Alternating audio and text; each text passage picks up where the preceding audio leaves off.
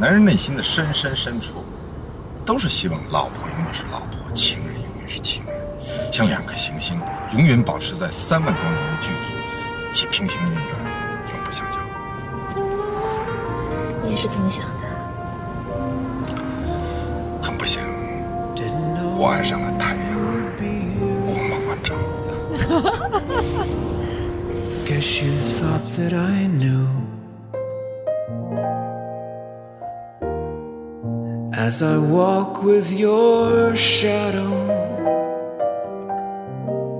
feel my heart tear in two. 大家好，我是金刚。我是喜儿。大家好，我是局长。大家好，我是萌姐。今天我们有一个新嘉宾，他是某著名门户网站艺术频道的主编，然后之前也多次出现在节目里，被我跟金刚其实是提到过好多次，比如说。对，比如说《头脑头脑特工队》里面的悠悠 跟萌姐有一些相似，然后或者有时候会说到一些艺术电影的时候，或者说到一些传记片的时候，会说到萌姐，因为萌姐有很深厚的艺术修养，之前是在央美是吧攻读艺术史，然后差点变成了博士，对，这听起来像在查我，对所以恢复到这个节目的最最大的特点。不是这不过这是真的啊。但是呢，就这期咱们要聊一部电视剧，这部电视剧目前太火了，然后它也是刚刚完结，嗯所以大家也都在讨论它，所以我们就来聊一聊这部热议的电视剧，叫做《我的前半生》。对，之前咱们最开始从《绝命毒师》那一期开始了那个美剧系列，当时叫美剧系列，后来我们就不想把它设限了，之后会聊到各种国产剧、日剧、韩剧、美剧都可能会涉及。那泰剧，对 泰剧，泰剧可爱情，泰泰剧剧现在的偶像剧特别屌。然后，那么这一期呢是改编自易舒的原著的这部电视剧，大家就是应该也能猜到，因为刚刚说这周结束嘛，这周完结大结局了，《我的前半生》啊，然后是由马伊琍、靳东、这个雷佳音、唐晶不是那个谁袁泉等等他们主演的。嗯嗯。然后，因为为什么为什么要做这个主题呢？大家应该觉得也挺意外的，是因为就是今年的国产电影，尤其是就目前这个月份，大家都知道没有什么好的。呃，特别值得看的片子，有一些那个票房卖的也不错，但是这些片子又太主旋律了，我也知道大家也都不喜欢讨论这些事情，所以咱们就来聊一聊感情的故事。然后这回呢，就是有两个职业女性在跟咱们一块儿去聊这个电视剧，所以还是挺好的一个契机。所以呢，说到这儿的话，咱们就先从这个影片，就是在我看起来啊，就是他想要表达的东西，但是呢却没有表达出来的东西，就是职业女性啊，什么女性崛起啊等等的成长啊这方面的事情，但是她没有表达出来，但是咱们依然还要去。呃，引起的这个话题，咱们依依然还要去聊一聊这个话题，所以我就想问，就是你们二位，你们觉得什么样的女性才叫做职业女性？我觉得是呃要有独立的人格，然后独立的思维，然后有独立的价值观，不会轻易受到别人的影响，不要在一段关系中，或者是任何包括是朋友啊，或者是呃伴侣啊等等，在相处的时候会产生依附关系，然后有自己喜欢的事情，有自己热爱的工作。嗯，就是其实就主要还是保持自己独立的人格，然后也不要在任何的关系中失去安全感，不要把安全感建立在别人身上，然后也就不要在安逸中去麻木麻木，然后呃不要对任何事情或者是状态去习以为常，时刻要自省吧，我觉得这个还挺重要的。嗯，你就是你说的，其实就是要追求自由，是吗？追求但就就是记得自我，嗯对，因为感觉职业女性这四个字，它不是说一个女生有了工作，她就职业了，嗯或者说这个职场上有了女性，她就是一个职业女性。我觉得嗯这个就刚才喜儿说的，除了独立自主之外，还有一个就是你的。嗯、职业素养，还有你自嗯。己的社会角色，嗯。这个大家就老觉得女性不独立，是因为感觉社会上没有她们的角色，嗯，就是习惯性感觉女生的角色就是家庭主妇，或者是，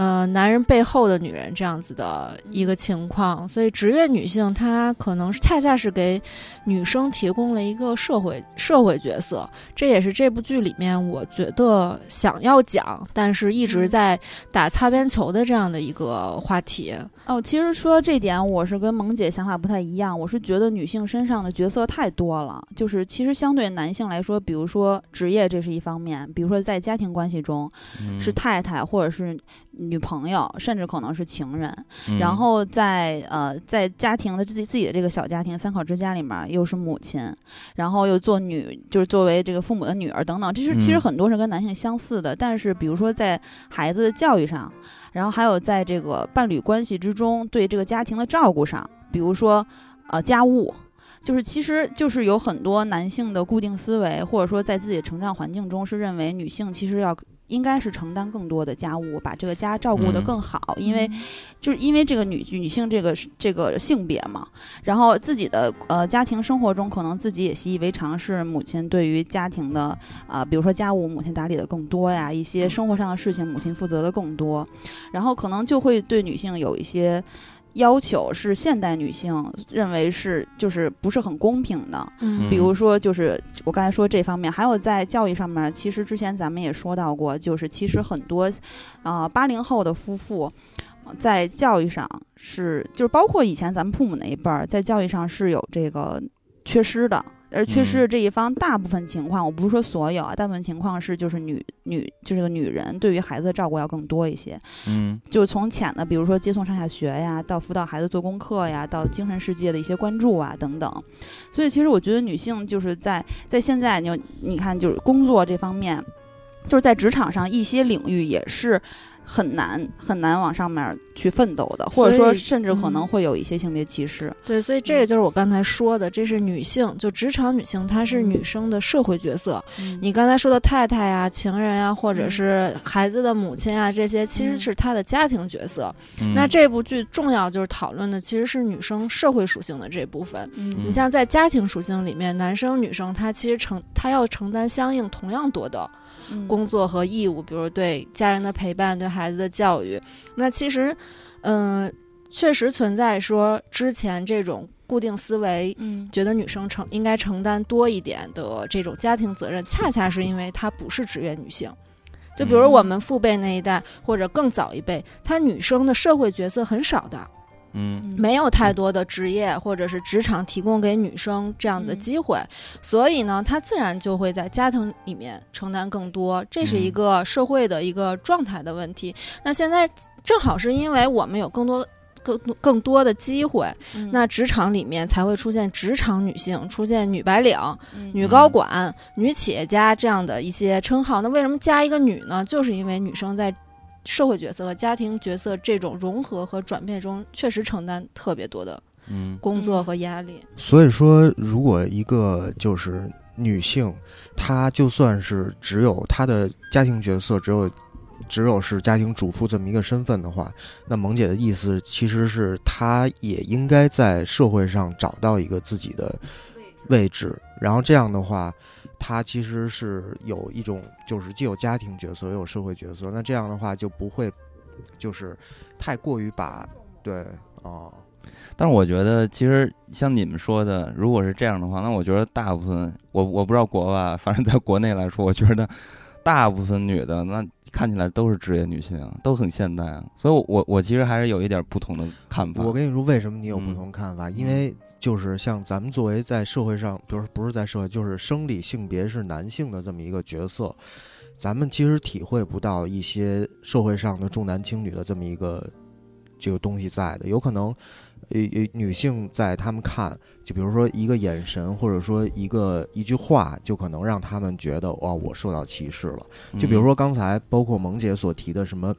女白领、女高管、什么什么女企业家，其实在我看来，只要你加上这个“女”字，就已经是对女性的不尊重。因为作为高管、作为白领来说，那你既然追求的平等，那我就不看性别。对，本来就应该不分性别的，而恰恰是因为给它冠上了一个“女”字，就会把它做一个区分化，那它就变成特殊的了。这个特殊是因为什么？那女女性就会自然而然的觉得你是在不没有公平的看待性别，没有把性别完全抹掉。对，而且尤其这个 女性的话题其实蛮敏感的，就是从上个世纪开始就在提倡各种女权，嗯。但其实女权不是说女生有女生像男生一样就是女权了，而是说她的社会角色、家庭角色要合理的分配，不能说你天生就应该是个太太。这就是这部戏那个子罗子君最开始的那个角色，她觉得我就只只需要是个太太就 OK 了，但是。社会的竞争就是这样，你两个家庭和社会的角色真的是缺一不可。嗯哎，那你们两个有没有在这个工作当中，就是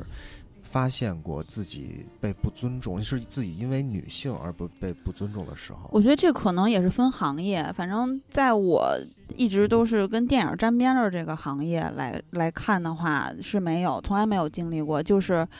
呃，活儿干得好不好是最重要的，嗯大大家都是就事论事的，不会因为你是男性或者女性。但是比如说在这个电视剧里面，唐晶其实有一句台词，就是说我三十大几了还没结婚，然后我在这个男就是在因为这个投行啊、金融圈儿啊，是在他们这个圈子里，可能因为我不是很了解，我通过电视剧。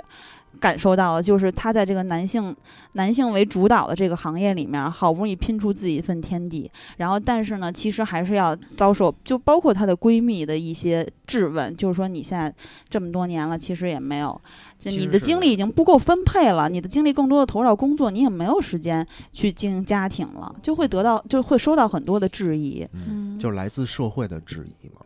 嗯就比如说二表姐现在三十八岁没有结结婚，然后事业有成，也是金融圈的，也是高管。然后在我的角度，我就会觉得这是他自己个人的选择，可能没有合适的，或者他就不喜欢结婚，不想结婚，不想跟大部分人一样，就必须在什么年龄干什么事儿，人家不愿意这样，是值得就是应该被尊重的。但是有很多人就会说说你你这样有什么用啊？你你辛辛苦苦的奋斗到快四十了，然后没有伴侣，然后就是其实你你的内心也没有另外一个人可以给你依赖啊或者支撑啊，但人家可能根本就不需要另外一个人给你依赖和支撑但是。我我我就说一个，就是对于男性，其实也有同样的这个问题啊，是不是？你就有很多男的，他也很着急，然后也会被社会上人说你还是光棍儿。你包括那个还有青年导演拍老光棍儿的故事，就是我我是觉得啊，就刚才像萌姐说的，有些女性。呃，这个女权吧，女权主义，其实他们追求的是平权，就是大家是平等的。他不是想追求说我比男的要更强势，有一部分要就是很极端那对，那那那那个是我我觉得是有点问题的，太偏颇了。对对，其实大家追求的是一个平权，但是呢，我个人其实很反感一种人，就是嗯所谓的他们只是嘴上来说，然后呃说我自己是一个女权主义，但实际上他们打的是一个幌子。嗯，嗯但我是觉得你咱们说到的这个职业女性，或者说你是真的是女性有崛起的意识的话，我觉得她嗯就不是在你的能力上有所表现，因为。呃，就像你做很多事情嘛，就付出就可以了，然后你你要在乎你的过程，而不是结局嘛。所以说，我觉得有一个特别重要的一点就是责任。就女性应该，如果你真的是一个现代女性，是一个都市的现代女性，也是一个职业的独立的女性，那我觉得你应该要承担责任。就不管你的能力强和弱，但是你的能，呃你你的责任你必须要扛下来。嗯你不能说，哦，我就想拥有好的生活，我还不想付出，然后还要求我的男朋友为我做任何事情，然后跟跟人说我是现代的都市女性，你就应该这么做，然后家务我就不去做。我觉得这是推卸责任，这个就是以这个以对对个这就是来作为一个幌子，对，所以我觉得你要承担责任，不管你在社会家庭中的角色是什么样的，你一定要承担起自己的责任。如果你建立了这种心态，我觉得你才是真正的是一个，就是有勇气的，然后很现代的一个职业。我觉得其实就是女人不要让，不是不是说女人啊，就是所有人都不要让嗯别人来告诉你你是一个什么样的人，你嗯需要做什么事情。就是这个东西，其实也说难把握也很难把握，但是你要说容易也容易。就是嗯我我要做什么事情，我不要让别人告诉我你是一个什么样的人。就现在有很多，就包括这个罗子君就犯了这样的问题。当然，这嗯可能也不不完全赖他，因为他从小生活在那样的家庭里边儿。嗯，就是别人来告诉他，你就应该做一个太太，你就应该让男人来养着你的后半辈子，你就一生你就这么度过就好了。哦，嗯，所以我觉得这个影片大家都在说，呃，这应该是一电视剧啊，大家都在说 这片子看不到女性的成长，我也看不到所谓的当代的都市女性。其实我觉得这主要大家对这个有这种看法，主要是因为这个罗子君这个角色，她的成长是靠了很多人的帮助，嗯而且这个影片想要表现的职场，呃，或者女性的成长，其实还是这种。就不不职业的方式，为什么这么说呢？因为咱们可以看到这个片子里边他们的晋升啊，还有他们的工作的习惯，你可以看到他还是在咱们中国这种工作方式下的一种特别畸形的一种状态，也也就是人情圈子，就大家还是混圈子，而不是以自己的本事和能力去承担更多的工作工作，然后以至于你的晋升的机会之类的。所以这是大家可能觉得他。并不是非常的职业的一点，但是我是觉得这个影片，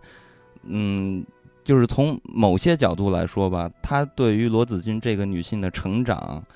就是咱们抛开那些职场她的工作来说，其实还是有一定积极的东西的。因为你可以看到，在罗子君的身上，她发生的变化，她已经开始去承担责任了。你包括她最后为什么要？帮助那个陶晶，帮助贺涵、嗯、唐晶啊，这也陶晶，这也是他为什么就是在后来开始散发出个人魅力，然后从而吸引到对一些人的原因。对，我觉得这就是他认识到责任的重要性。他刚开始是一个非常肆无忌惮的人，他觉得世界都欠着他呢。那那个贺涵就老说，他怎么觉得就是世界都欠着他，他就是一个。公主病的这样的，就是他觉得世界上所有人都应该围着他转，所有事儿都应该围着他转。对。但是我觉得你们刚才说的那些点，大家认为他没有真正的女性觉醒，是因为，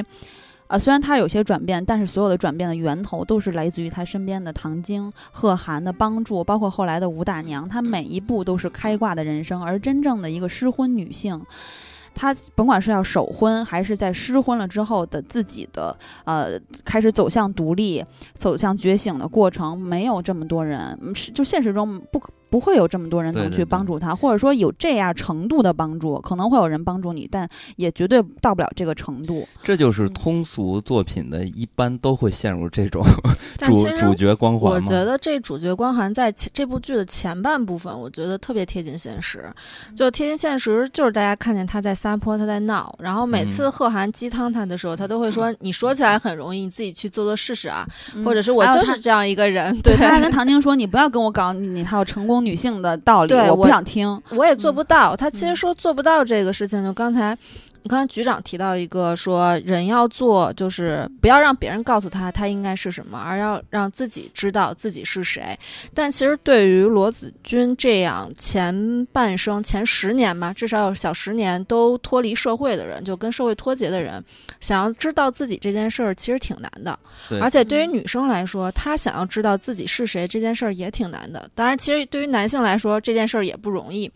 我觉得其实对女性来说更难的原因就是。是在于这个社会通道不一样，这社会通道对于男性的开放程度和对于女性的开放程度，其实是在客观上存在差异的。比如说，很多工作女生就因为生理或者是各种原因，她是无法去做的。比如你基础的这种。呃，像什么民工或者是劳工这样子的 体力活，女生就是没办法去做的。萌姐的梦想是当一民工，并不是，就是之前女权就会说嘛，就会说男生女生就是要平等，男女平等。就还是我刚才说的，不是说女生做的跟男生一样了，她就平等了，而是说社会对男生女生根据他们不同的情况去给他们安排一些通道。我觉得就是以一个实例来说明萌姐刚才说的这些番话，也正好回答刚才。局长问的问那个问题，就是在在职场上，你有没有感觉到会让你觉得不平等的一些一些待遇啊，或者是让你得到的感受？我刚才没想起来，但萌姐说这个，突然想起来，就是在两次面试的时候，最近这两份工作的两次面试的时候，其实都有问到你是不是结婚了，先问你多大岁数嘛，然后你的年龄问完之后，你是不是结婚了？你结婚了的话，你是不是生孩子？那你或者说你在三年之内有没有打算生孩子？当然，就算你明天就想生，你也可以说我半年之内没有生孩子的计划。但是这个问题就不会问男性，比如说你已经有了家庭，已经有了孩子，那这个男生在面试的时候，其实我们领导也说过，就是他就认为男的其实对于家庭投入不会有女的大，就是。他不会那么分散精力，所以就是在在这个时刻，比如说我大表姐最近想换工作，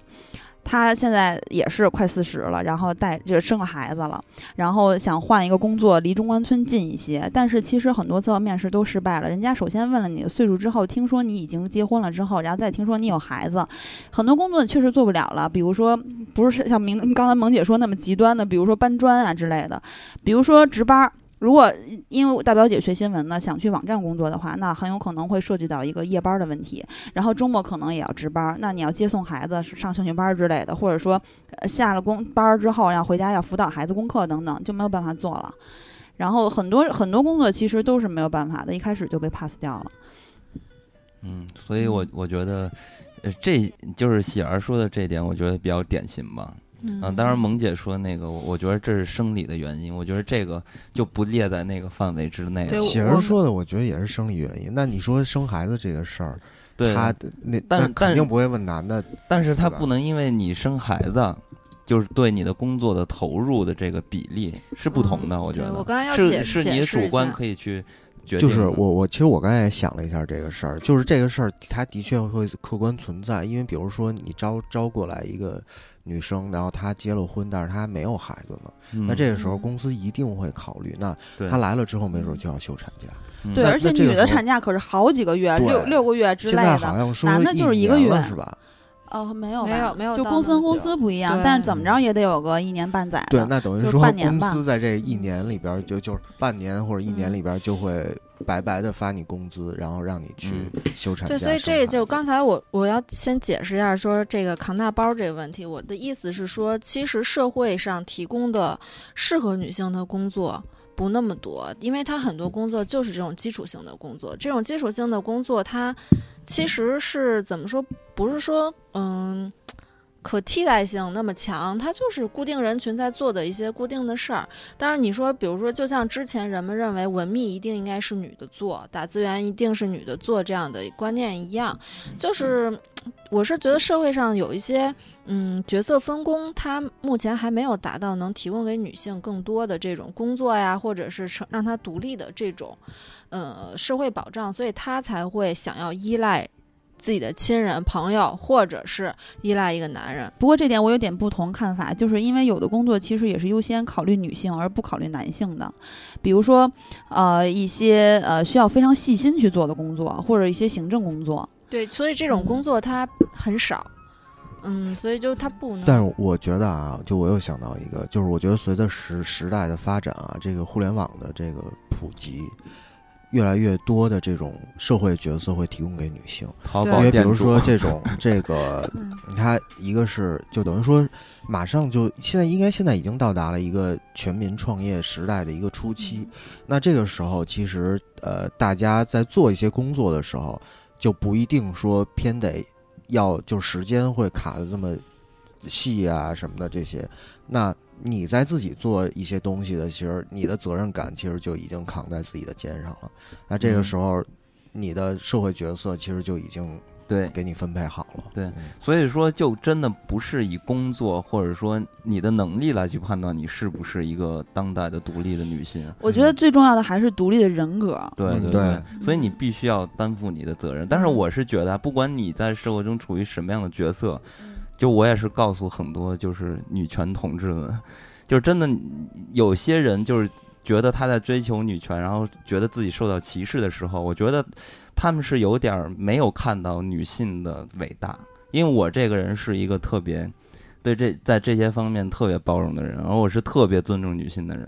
然后我是觉得其实就是咱们的社会结构啊，就是你比如男的去上班，就咱们就打一个最传统的例子，就是男的上班，女的在家工作。你知道女性在这个工作中，她们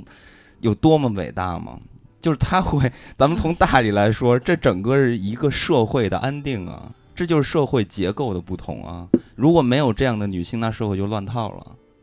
所以说，女性其实真的非常伟大，不管你去做什么样的东西，呃，关键是你怎么去对待你自己和对待生活。我觉得，所以它不存在就是真的你是在工作上你要变成董明珠一样的这样的人你才成功，不是这样的。所以我觉得，就是女性还是要把自己看得看得重一点，就觉得自己不是那么呃被人忽视掉，然后也觉得自己有点儿不重要，不是这样。就女性真的非常伟大。也不是说不重视吧，你像那个罗子君，她一开始恰恰是因为太重视自己了。嗯，她太觉得自己是一个太太，一个真善美的化身，一个要时尚的这种，要把女性所有的这种特点，就是我们理解的，就传统意义上这种女性什么撒娇，然后就是贤惠，捯要饬自己。对，她没有内容，就这个，内容就是一个本身的精神的支柱和依托，它是依托在别人的身别人就是身依赖上感对，对，所以说在自己嗯身上，嗯，对，所以说像局长说的，其实罗子君一开始的问题是他跟陈锦生那边对话，陈锦生去问他，呃，你觉得生活的意义是什么？我觉得快乐，我觉得有意义。跟玲玲在一起的时候，然后他去问罗子君的时候，罗子君其实很受伤的，因为他说我生活的意义，我全部生活意义不是你赋予我的吗？不是你让我不要工作了，然后在家相夫教子吗？这对于女性来说，其实真的是很委屈的，因为。呃，他以前就喜欢你这一点，但他现在因为这一点抛弃你。他以前就希望你这样，但是他因为你现在这样，他嫌弃你。嗯但是因为这个一初始，初始就是当他在让他辞职，再回家去不不要继续工作的时候，其实他就，我觉得他就不应该去听她老公的安排。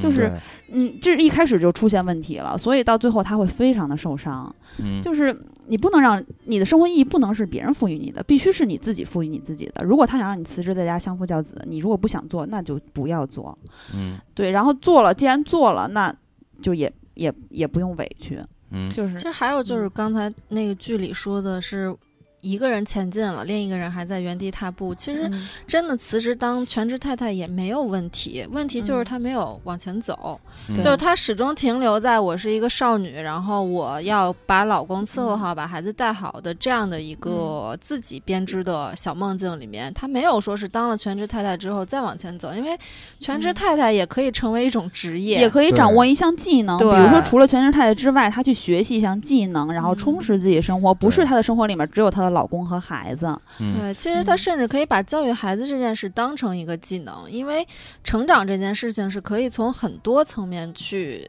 去学习的，去 get 到的这些的。对，所以我就想退居二线。当全职老公，对，全职老公发展的，大技能家不要是什么？误解。我觉得是这样，就是你把教育孩子当成一个自己的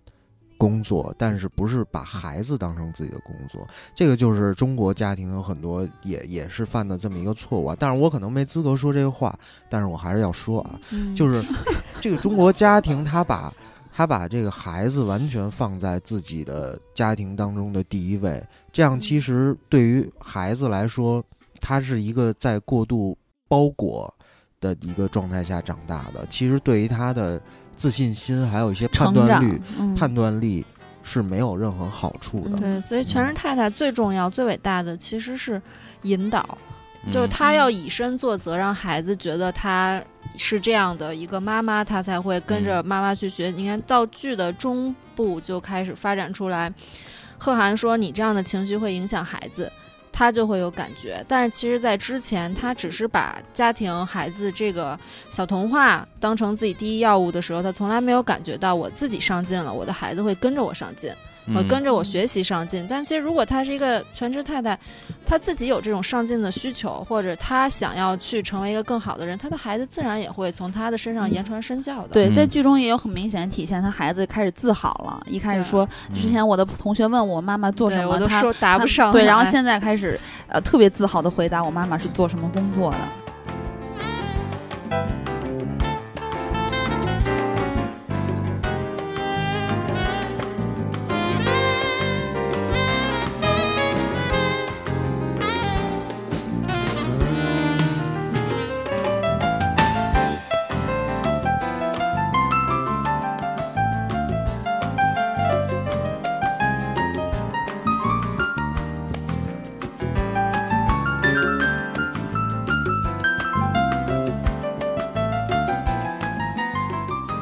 贺涵其实在这里面是一个职场的最重要的角色。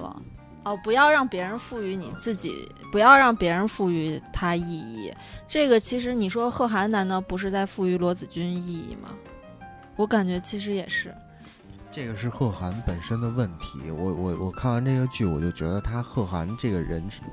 我也赋予贺涵一个意义啊，就他人生的意义其实就是当教老师别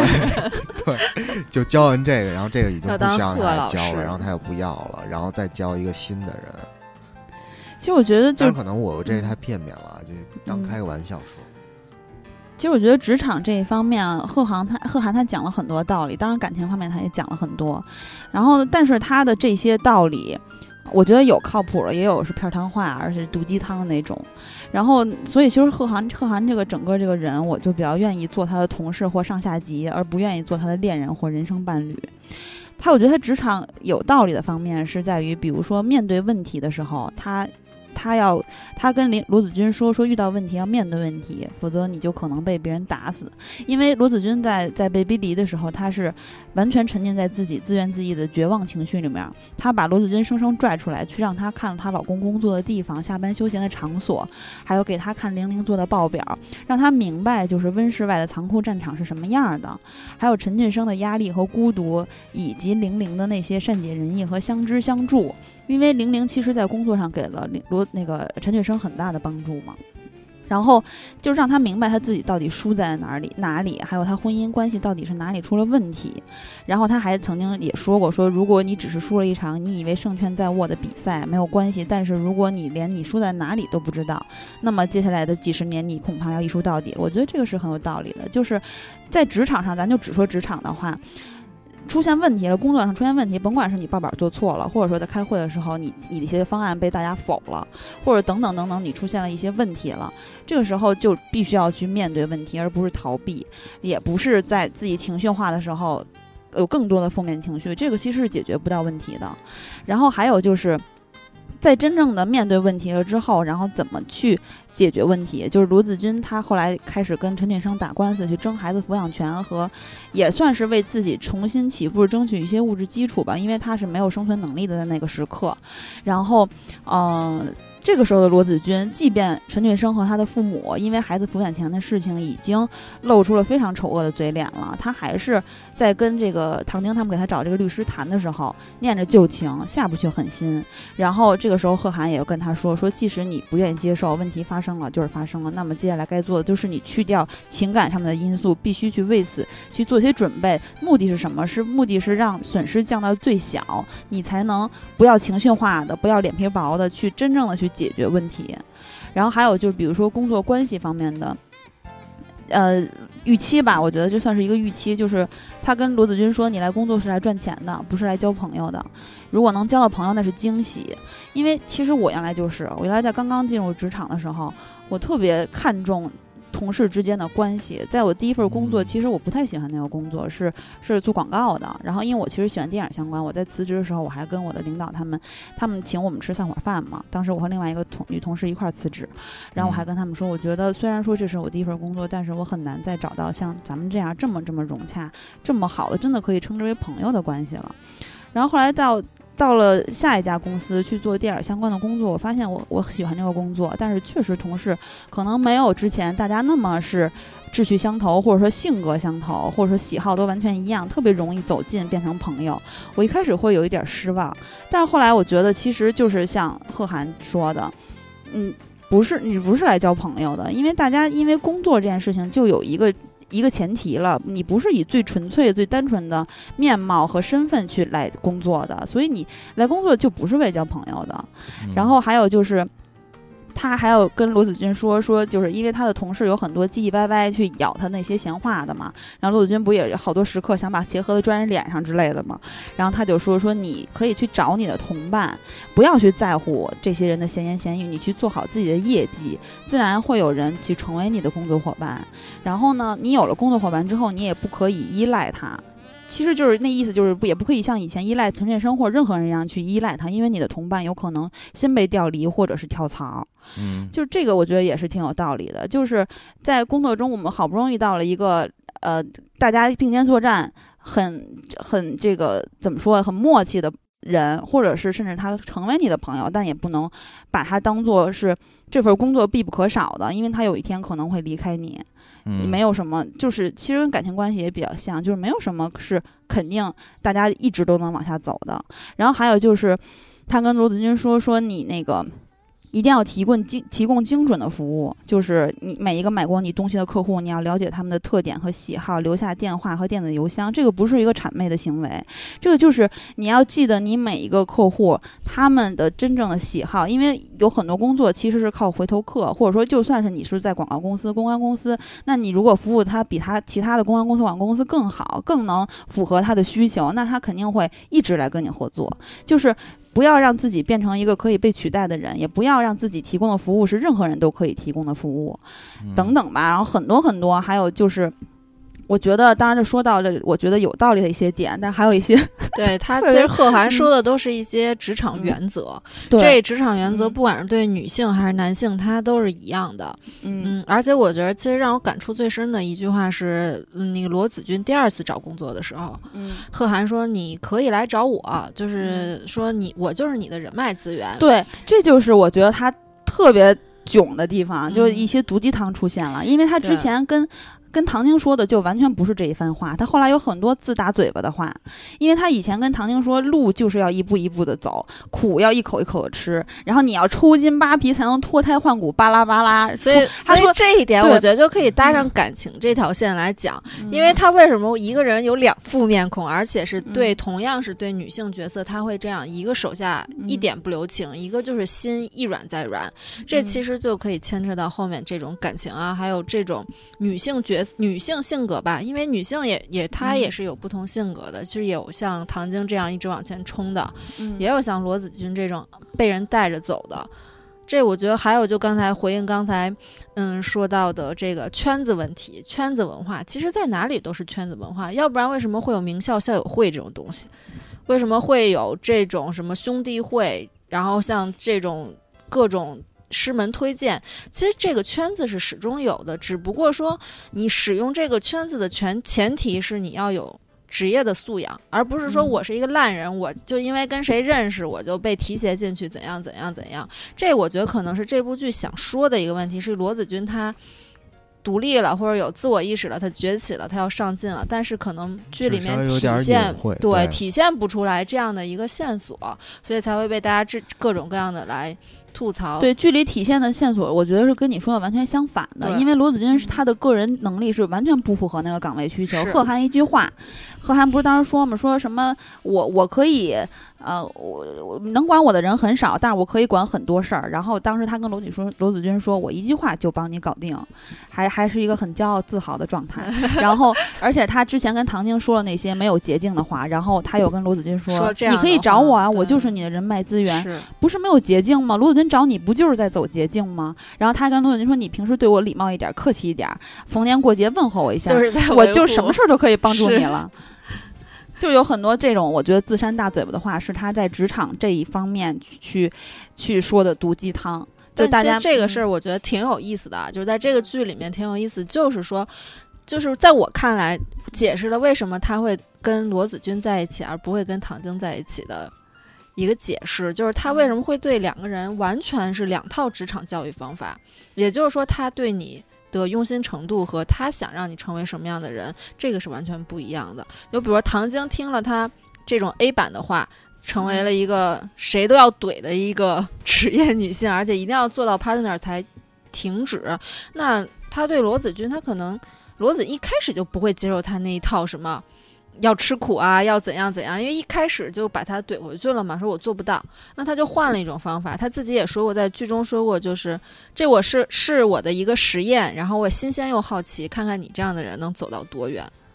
嗯所以我觉得这可能就是他为什么一一一个职场说两套原则的原因，而且在于职场来说，其实也是有很多的这种方式去可以进行的。哦，那他这么说，萌姐这么说，其实能说得通，嗯。因为贺涵本身工作内容就是帮助客户解决问题，嗯。他面前摆着这几手问题，他作为一个非常职业的男性来说，那他就想去解决，解决不同情况还有区别对待。对，待。然后我们就没想到，就是在解决解决着，然后就爱上这个罗子君了。因为有成就感嘛，就刷怒刷存在感。但是这一点到时候之后说感情的时候再说，我也觉得有点不太不太合理。所以说到这个片子的感情的这些线索，因为这个片子其实说白了，它还是在讲感情，然后这里边牵扯了很多人他们之间乱七八糟的这些感情，因为这个片子就明显让我感觉到就是女人多就是事儿就多，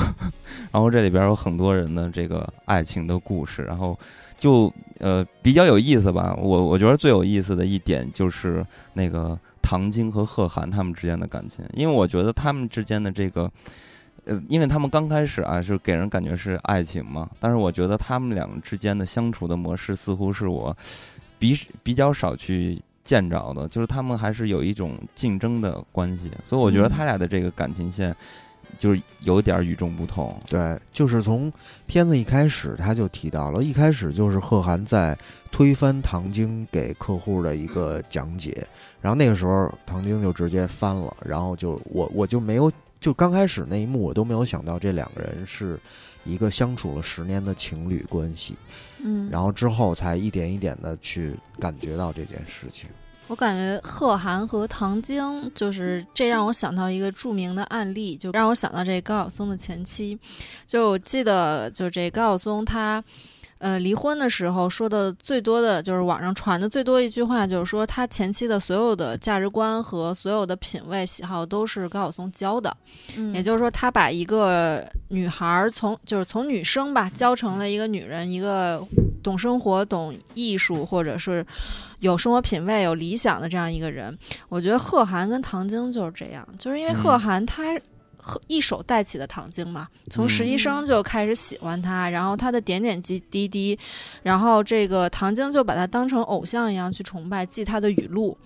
然后记他说的每一句话，按照嗯他的每一个教导去行事，就把自己活成了第二个贺涵。所以这样的两个关系，你说一个人怎么会爱上自己呢？包括自己的所有优缺点，那他们两个人只能是这样的一个利用的关系。嗯，更可怕的是，他们俩是同行，同行倒也还好。你说这很多同行在一起，可能有更多的话题，但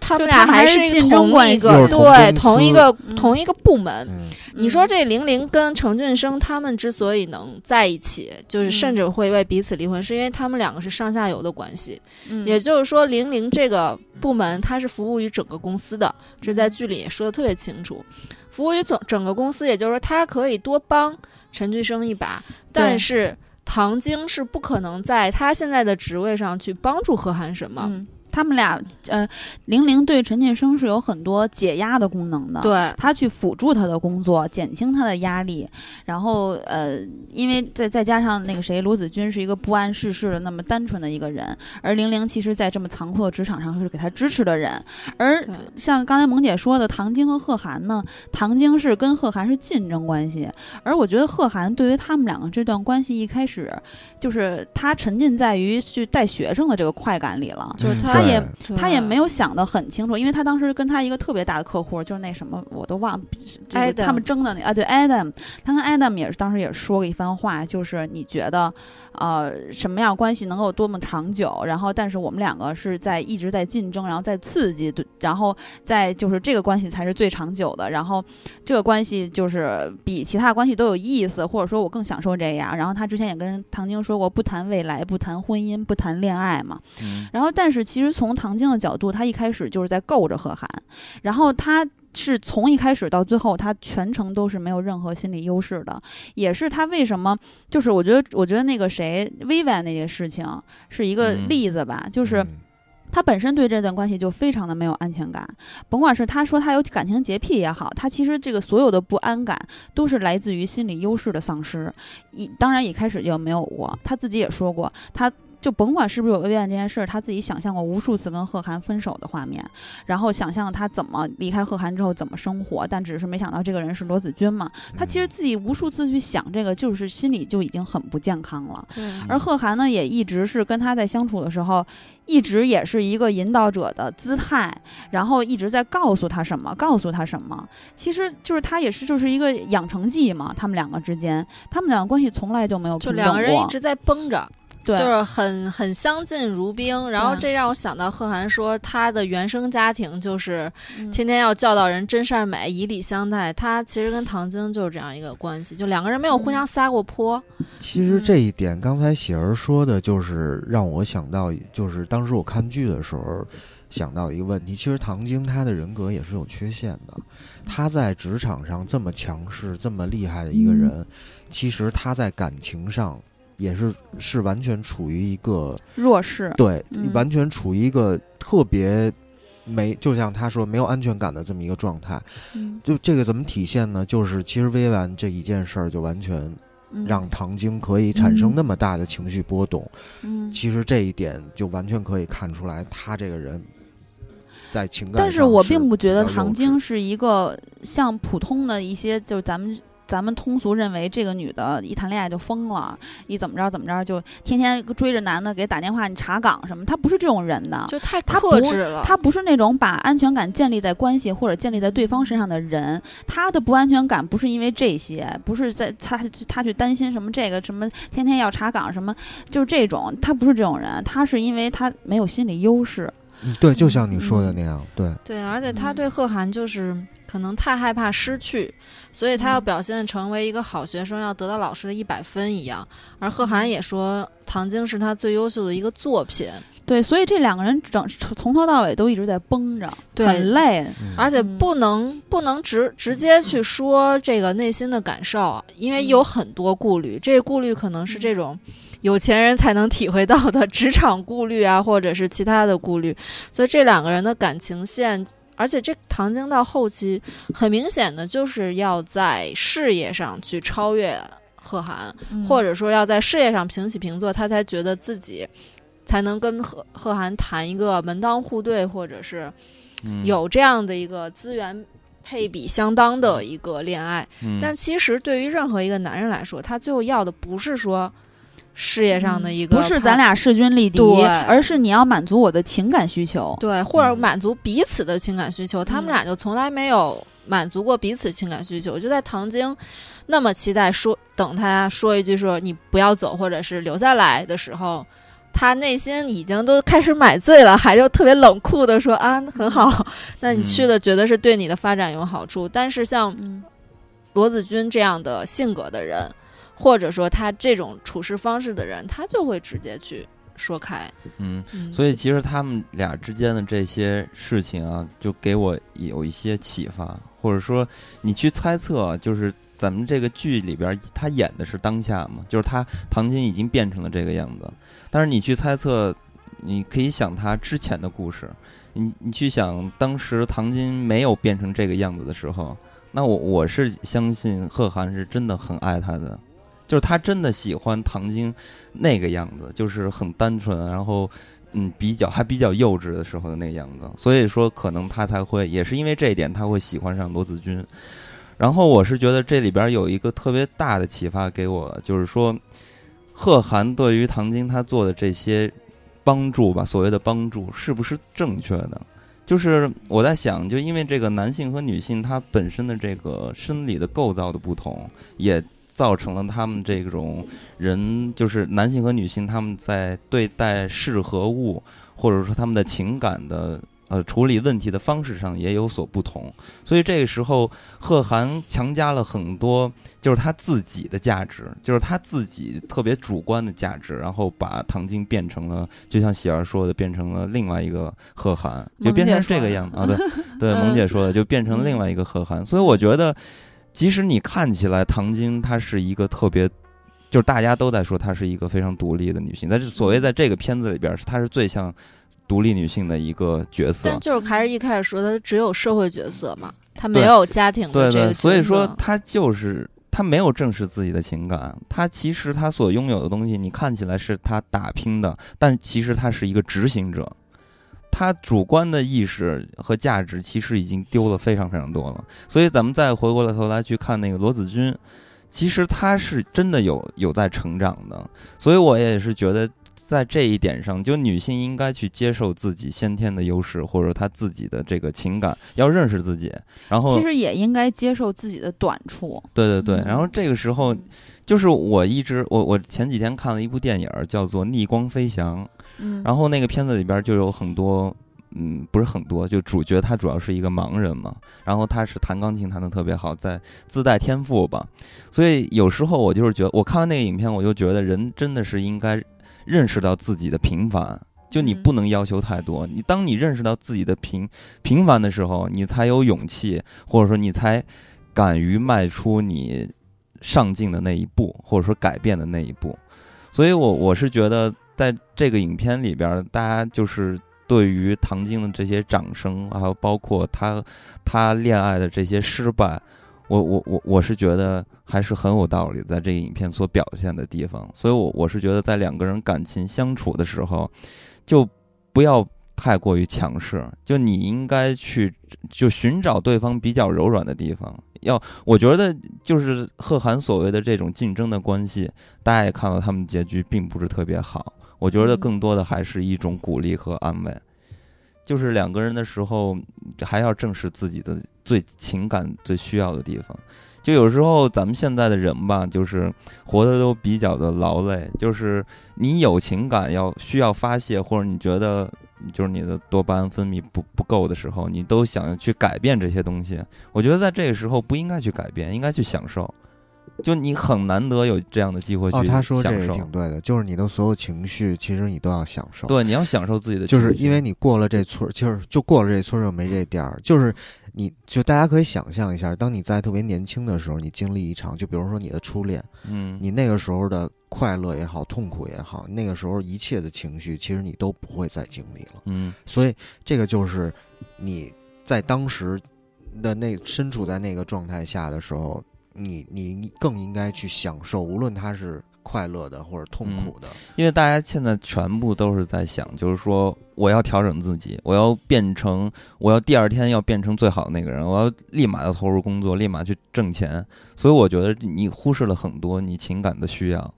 嗯、所以你在看这个影片的结尾的时候啊，我不知道你们有没有有一些触动，反正看结尾的时候我还是有一点触动的，因为他告诉自己我要过好自己的下半生，两个人真的没有在一起，也许他们未来还会再碰面，但是咱们现在能了解到的是，他们都放手了，松开了。所以我觉得这是一个比较好的状态，然后大家都开启了新的生活。你看，最有意思的是，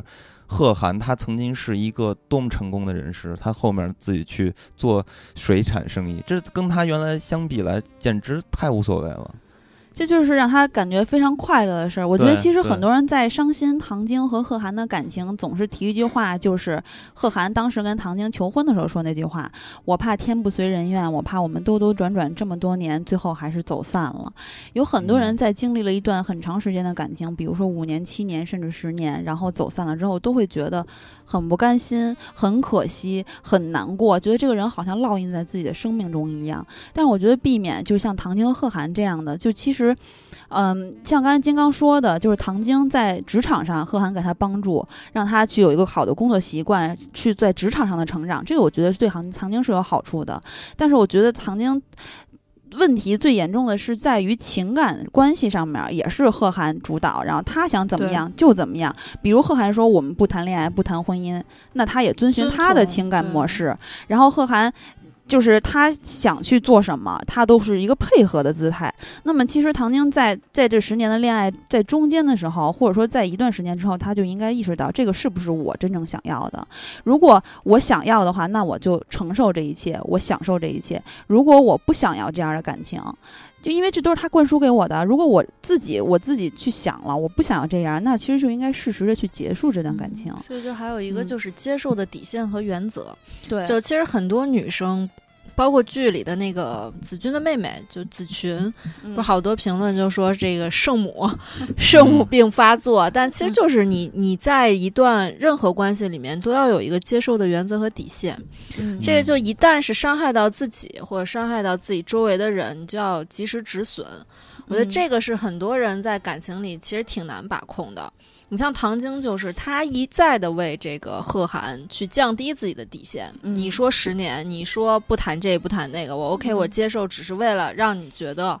嗯在我这儿是安全的。但其实你换过来，为什么他会跟罗子君让就罗子君会让他心动？就是因为罗子君的底线就就一直摆在那里面，我不跟你搞暧昧，我就是要这个，我我嗯要的东西很明确。对，就不是说嗯他想怎么着，罗子君就怎么着。嗯，嗯所以这个呢，就是贺涵就会觉，你接到了对方的明确指令，对方才会给你相应的行动和表达。那你他在唐晶那里面始终其实也是模棱两可的，不是说贺涵对唐晶模棱两可，唐晶对贺涵也是很模糊的一个存在。嗯所以这感觉就像就还是我最喜欢的洛洛，他就很直接、很明白的去画了一条线，我就是要这样子的东西。嗯，嗯，所以其实就是就还是那样，就是贺涵和唐晶其实他们并不是平等的，所以你有时候去想啊，就是贺涵和罗子君在一起，看起来是相互比较平衡的，就是两个人都在相互的帮忙，而且呢，罗子君，咱们从其实这个影片啊，不是就是电视剧的那个片头，我不知道你们有没有看过，这片头一开始就已经剧透了，他片头的第一张那个画面就是人剪影对，是他是罗子君和贺涵在一块儿的剪影，但是我说，哎，这不对啊，难道结尾是这样吗？然后我就发现这个比较奇怪，幸亏我都是跳过片头。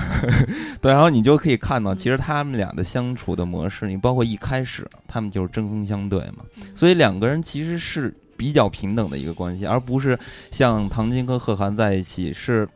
不敢大声说话的，嗯是不一样的。是以自己所有的能力去做一个他认为贺涵会喜欢的样子。在嗯包容吗？对你包括罗子君和她的前夫是吧？这两个人其实刚开始也是处在一种不平衡的关系上，所以处处的然后都会破就破灭掉这些感情，所以我觉得这个呃平衡就是两个人之间的平等是特别重要的。嗯呃，你你再看那个 他妈罗子君他妈，其实刚开始珍珠女对士，珍珠和宝剑，珍珠宝剑就是，呃，你看那个谁，就是宝剑的儿子就不允许他俩在一起，他又觉得他们俩不平等，然后珍珠是对他有所求的，但实际上呢，其实他们俩珍算是对他有所求，但是啊珍珠也愿意为了这个人去付付出对对对，就是说，其实他从打心眼儿里边儿，他看上的是这个人嘛，嗯而不是这个钱。就是刚开始我是不太喜欢这个珍珠的，因为他 有点太泼了。然后后面你还是会为他的经历会有一些有一些理解嘛，所以我觉得就是嗯，咱们说的这些财富啊、物质的东西要放一边儿，就是两个人。嗯不能因为你的财富的物质或者你比别人低一级，然后你会觉得你不敢大声说话。我觉得最重要的，如果你们都想维护好这个感情的话，就应该建建立一个比较平平等的关系。嗯，关键是要做有效的沟通，而不是那种情绪化的沟通。对，就是你要物质上要平等，就是大家老说的门当户对，但嗯其实更重要是精神平等。对，最重要就是你对三观一致嘛，现在总说的就是三观要合，但是三观合的前提就是喜儿说的有效的沟通，还有不断的去告诉对方，明确告诉对方你的原则、你的底线，你你想干嘛。那嗯为什么网上最流行的那段子就是想吃什么随便？其实这个就是特别烦人的一件事儿。那你在亲密关系中老是随意啊，或者是等着对方来救赎你，或者是你要去救赎别人，就会让这个。关系很紧张，很麻烦，就是嗯剧里那个老金一样嘛，就很嗯麻烦。老好人，我就是来救赎你的，或者是我是来帮助你的，但是对方需不需要呢？是你一厢情愿呢，还是怎样？这个要真的是要好好想一下。对，说到老金这个人，还有一个最大的问题，我觉得他最大的问题是心理优势，就还是这个词，就是老金太没有心理优势了，所以他做一切他都觉得他配不上罗子君。这个关系从一开始，从他的心态就是畸而且形儿的委屈。嗯，他觉嗯得是我为了你做，我都没有嫌弃你怎样，所以我很委屈，到最后就会翻脸不认人，破口大骂这样子，啊，他有破口大，我怎么不记得？就很愤怒，很愤怒，没有破口大骂，站在这儿很愤怒，就说了一些极端的话，什么唯利嗯是图啊，什么嗯这样子的话，这对于一个老好人来说，就气急败坏了嘛。对，嗯是一个很很丢人的一个形象了。哇塞，我全程都听完呢，这个电视剧，我完全不记得有有有这么一段。有有你是把这电视剧当播客 看？没有，我是一边健身一边听着。所以你对薛珍珠女士意见非常大，因为因为到她那段听刚才声音那句话就大是。他想告诉听友，他现在在健身，知道吗？重他得点是练成叮。当狼。我我昨天我昨天去打球，你知道我跟谁打球了吗？李成儒，有真的一假的？有一个人长得巨像李成儒，哇塞，太逗了。所以我在想，你要跟李成儒打球，是不是要分到老年组了？李成儒打的并不是很好。然后说回这个剧里边儿，你看，就说到这个平等不平等，呃，咱们就看到有还有一个例子，也就是玲玲和呃陈俊生呃俊生嗯他们之间其实就处在一个不平等。你看。这个陈俊生其实他两个婚姻都挺失败的。他第一次和这个罗子君的时候是、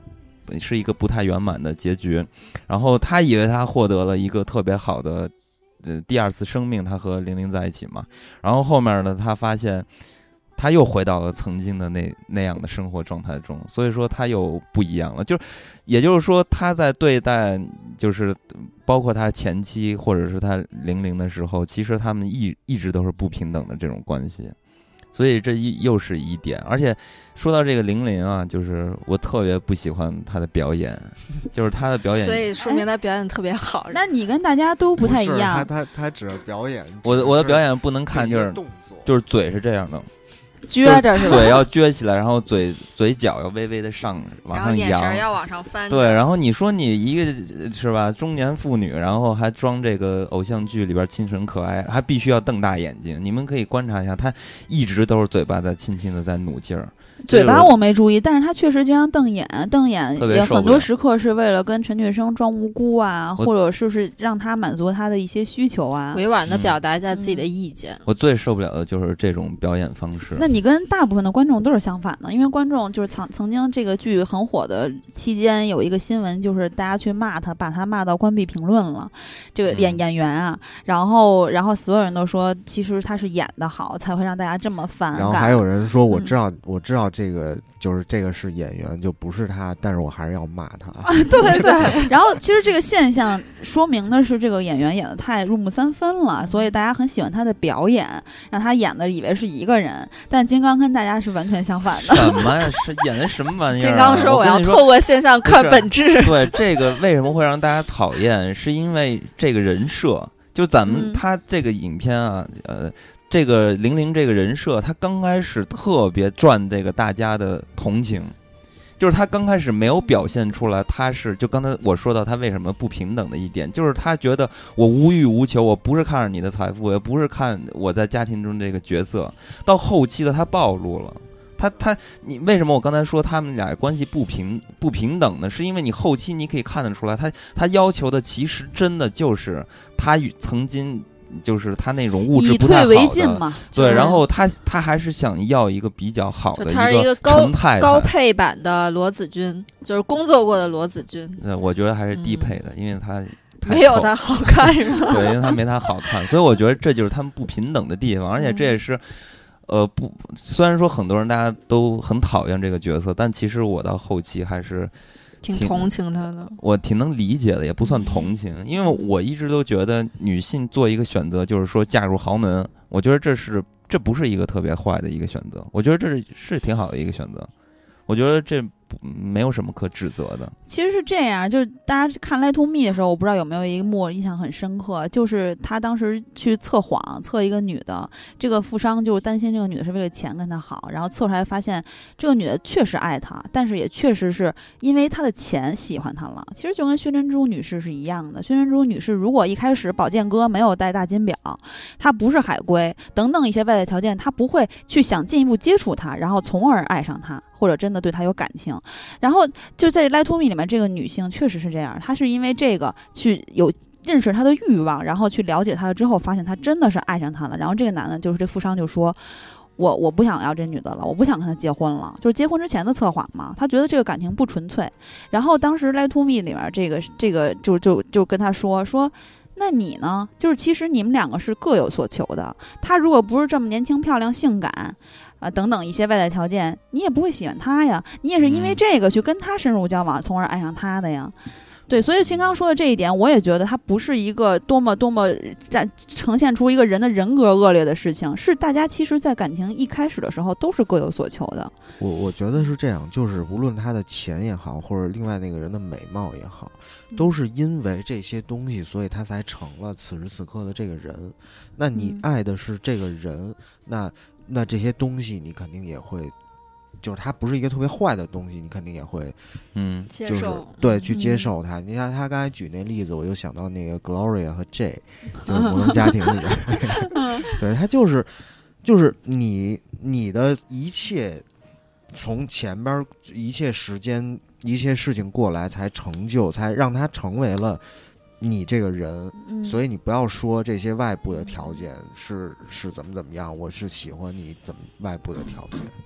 嗯，所以当他后期就是开始用一些阴谋，是吧？所以我觉得这也是他在维护自己，就是你要考虑到他在他所所处的那个状态中，我觉得这也是一种保护我们对自己的一种保护。嗯感觉这几段关系里面都是在寻求一个依赖感，嗯就是想依赖一个好好男人也好好工作也好，就是人的这种依赖感还是蛮强的，就是通过这种依赖获得一种安全吧。嗯就像玲玲也是，她可能可能真的是跟前夫关系不和，嗯所以真的是过不下去了。那她需要有一个人，或者是有一个家庭，让他去维持他下半生的生活，就跟薛珍珠女士的这个选择一样。我为什么要 找老伴儿，还不是为了下半生的这个有个头疼脑热的时候，不用麻烦两个女儿？就人都是有一种这种依赖的，嗯就是这种依赖，嗯，不是说他很不好，不是说有了依赖感就不独立了。有时候这个依赖感反倒能促进一些关系更加亲密，只就是看你怎么去用它了。嗯你就像唐晶跟贺涵那么独立，彼此那么不依赖，嗯所以这个关系就让大家看起来很畸形，其实唐晶是很很依依赖他，他，但是装作若无其事嘛。但是其实贺涵对唐晶是没有依赖的，那是可能就完全没有。嗯就是 我觉得像刚才萌姐说的这个依赖，说白了还是满足心理需求。那么两个人能够满足互相的心理需求，产生对对方的依赖，而不是单单方面面的，对这个就是比较健康的。对你就像玲玲就属于把这依赖感用呲了的典范。对，而且我很不理解的是，一开始用的还不错，然后以退为进啊，什么等等这些，呃，也不不太明显做的。后来吃相变得难看了，感觉这个人的智商开始下降了。欲望太多了，对这个时候欲望开始往上你提我得到一一步，我我往前走了一步，我就要再走一步。嗯他欲望越来越大。其实这这毛病唐晶也有，嗯就他坐到这个位置，他完全可以休息了，他完全可以享受一些生活上或者是贺涵带给他的嗯一些关怀，但是他就是要往上走，就是他嗯对自己的评估和他的欲望无限制在扩大，嗯那有时候他就停不下来脚。但罗子君从开始就是一个小女人。嗯就是一个胸无大志的人。你不管剧情狗血也好，还是这个贺涵的神助也好，是以其实是周围的人把他推到那样的一个环境上的。嗯。你真的让他卖一辈子鞋子，未必不可，他未必不觉得快乐和幸福。对，在当下嗯。他也没有想就不卖鞋了，对。我要去做卖鞋赚的也挺多的，还没有对销售冠军，还没有他们那个后来那个累。嗯，对，对。所以其实这个电视剧啊，让我觉得最没意思的地方就在于这点。就我觉得这个影片，呃，还是给大家提供了所谓的通俗嘛，它还是提供了一个约定俗成的成功学的一个典范，就是他没有告诉大家生活是什么样的，还是在告诉大家要往上爬。所以这是让我最讨厌这部影片的一点。然后呢，也就要牵扯到这里边儿，呃，人物里边儿，其实我最喜欢的也就是老卓。就是我为什么喜欢他呢？是因为你可以看到啊这个影片，他想表现职业，呃，恰恰这里边的所有的人都不太职业，唯独老卓是最职业的。你可以看到他和贺涵的关系。哎，你们笑什么？我觉得你说的对啊。你看，你看，你看他有多职业啊！嗯你看他他他的工作的场所其实是一个可以不那么职业的一个工作的身份，就是他在自己经营自己一个餐馆。按理来说，他和那个办公室，他可以有更多的自由性。但是呢，你看他的他的作则啊，他和贺涵是一个特别好的朋友。当贺涵呃以顾客的身份进去吃饭，然后当时他和那个陈军是不是约着一块儿吃饭嘛？然后老卓看见贺涵一个人在那儿坐着，老卓就过去跟贺涵说：“怎么还没到啊？”然后他又坐下来跟贺涵去聊天，然后聊了一会儿，然后那个陈俊生到了，贺呃那个老卓立马站起来说：“哎，你们吃你们吃，还鞠躬。”你可以看到，这是一个职业的。鞠躬，我怎么不记得？是有有是有啊，这就是一个老板或者一个职业的嗯人士该做的判断，就是他能摆，就是很迅速的去判断自己的的身份身，份你知道吗？嗯而且他对嗯嗯本身他们都是很好的朋友，你说咱们。比如说我要开饭馆，你们来吃饭了，我肯定坐那儿跟你们喝酒聊天儿，无所谓的吧。但是老卓呢，当你们在变成了，就是你们的身份变成了顾客，那我立马就变成了为你们服务的对象，就完全是。所以我觉得他特别棒，而且他还有一点是让我觉得特别舒服的一点，就是我特别喜欢就是君子之交淡如水。不不太关心大家的事情。如果你希望把你的东西告诉我，会变成一个特别好的聆听者。我可能不会给你建议，但是我可以，跟呃，就是聆听你的事情。你看老卓就是这样，他跟每个人都是点到为止，但是呢，他们都是心系着大家。我觉得老多在最多的介入的时刻，就是他在质问贺涵：“那你早干嘛去了？”的那个时候，这十年你都干嘛去了？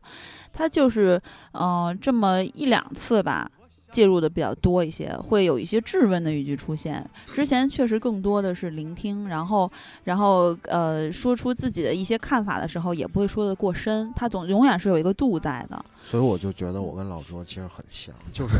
他老卓本人可能也不太明白为什么贺涵会会突然这样了，就是他嗯可能也觉得自己对贺涵的判断出现了一些问题。就我理我了解那个贺涵是现在做出了这样的事情，那我肯定要去质问他到底是怎么回事儿。嗯但其实老卓在前面埋下了一个伏笔，就是第一次贺涵主动去接罗子君茬儿的时候，那个老卓就说了一句说，那意思就是悠着点儿，或者是嗯不该管的别管。对，然后说了好几次。对，第二次嗯还、还有一次我印象比较深的就是该来的总会来的。就前半句是该走的总会走的，该来的总会来的。其实老卓就是一个很通达的人嘛，什么事嗯就都、都知道，都尽在我掌握之中。就是他招人喜欢的点是在于他看尽世情，不问世事。所以这个人嗯他一定是从之前贺涵、陈俊生那个阶段走过来的。我觉得不会天生有这样的阅人。女无数吗？对，所以嗯过来一个都要跟他求结婚、求抱抱、亲亲抱抱、举高高这种。所以老卓，我觉得是因为我们能看到他在剧中他的场景是他职业的场景，但其实我们真的没有看到过。剧里面没有体现过贺涵、唐晶他们的工作状态，可能他们在谈判桌上也是非常有涵养的，他们在、嗯在在这种会议中也是非常有职业素养的，但是我们能看到的是老卓的这种状态，嗯，所以我觉得这个可能是场景的表现吧，倒不见得说贺涵他们不具备这样的职业精神。嗯，那肯定的。对，但是影片告诉你，让你嗯看到的是这些。对然后我觉得他那个老卓，他对于感情的时候啊，就是也是跟大家有所不同的，就是他在感情的世界中一直是自己，而且他特别勇敢。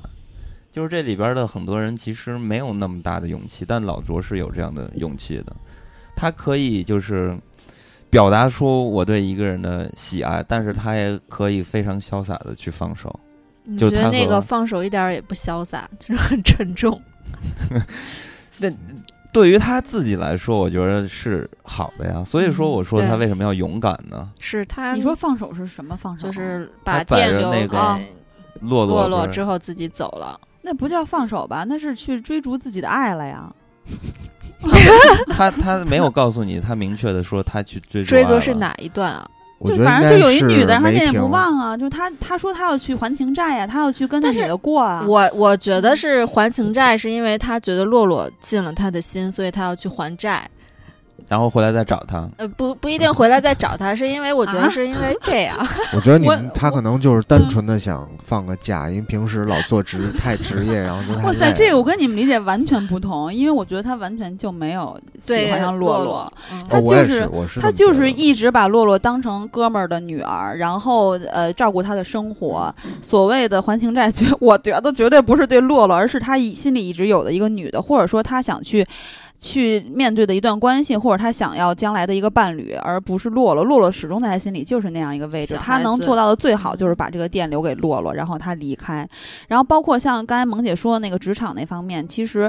嗯、是有一些场景没有交代这些人的职场，但是他们都做过不专业的事情。但是老卓从头到尾都很专业的，比如贺涵去那个给那孩子喂鱼去，什么办生日趴就很不职职业。然后唐晶再去因为感情去也到陈星，这陈星这五个人全都在陈星，哇塞，这这也很不职业。但是老卓从头到尾确实感觉比较职业，然后也特别知道自己想要的是什么，特别懂得去界定自己的限度在哪里。嗯，对，所以还得看明书。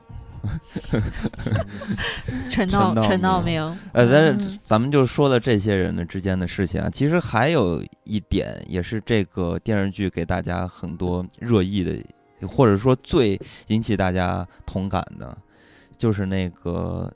闺蜜是吧？啊，就是抢自己闺蜜男朋友这个事情。嗯。哎，你们觉得如果你们有遇上这样的事情，你们是怎么一个心理的状态？其实很早以前我在节目里面就说过，曾经在高中的时候，我和我一个特别好的朋友就于然，其实你们也都认识。然后我们两个还有另外一个好朋友叫叶阳。然后当时我在篮球场上看到这个叶阳特别喜欢的一个小男孩，比我们小一届的打篮球。我说：“哎呦，我说这小伙子确实挺帅的。”然后当时于然就义正言辞的跟我说：“说这个是呃闺蜜或者说朋友。”喜欢的男的，或者说她的不是她的男朋友，也是她有有意思的男的，就是你连想都不要想。我当时还特别懵逼，就是说我连想也没有想啊。我连看都不能对 看。他说就是你跟他不要有任何的接触，就是未来也不可以有。在现在这个时刻，你就要非常清楚的知道这一点，大家要要没有瓜葛，要明白自己的立场。你是她的闺蜜，然后他是你闺蜜喜欢的男的之类之类的。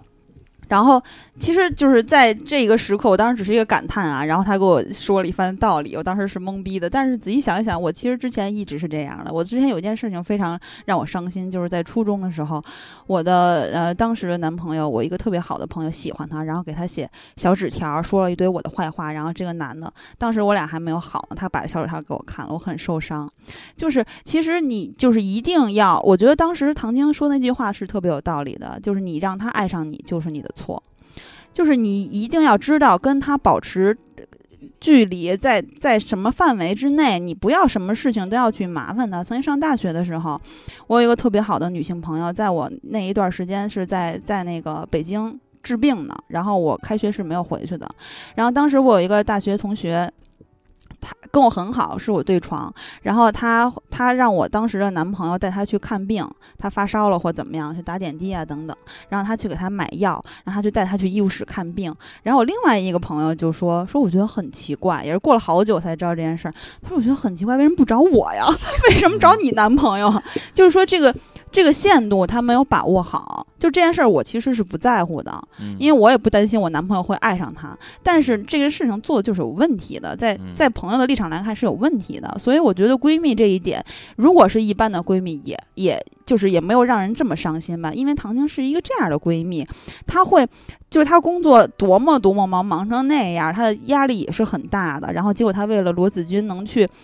就是他把罗子君的事情当成自己的事情对，我觉得甚至要要超过自己的事情。他嗯付出那么多的精力，然后而且他其实有有当时在罗子罗子君在那哭哭啼啼、叨逼叨的时候，然后然后当时唐晶在跟他说的时候，罗子君说：“你能不能不要跟我说这些？”然后唐晶还说：“我我去跟你。”把问题挑明，让你去面对和解决问题，才是一个不是置身事外的态度。我真的是希望能够帮助你，而不是现在只是在这儿安慰你。甭管他的方式是好是坏，但是绝对是对他有很深很深的感情的这么一个朋友才会这么做。一般人如果有人，因为我我可能跟一就是普通普通就是其他的朋友不太一样，当你。有什么问题的时候，我可能当然我的方式是不好的，就是我不会第一时间去安慰你，而是去帮你分析问题，然后可能说的话也不是那么中听，可能就会有罗子君那样的反反馈，但是。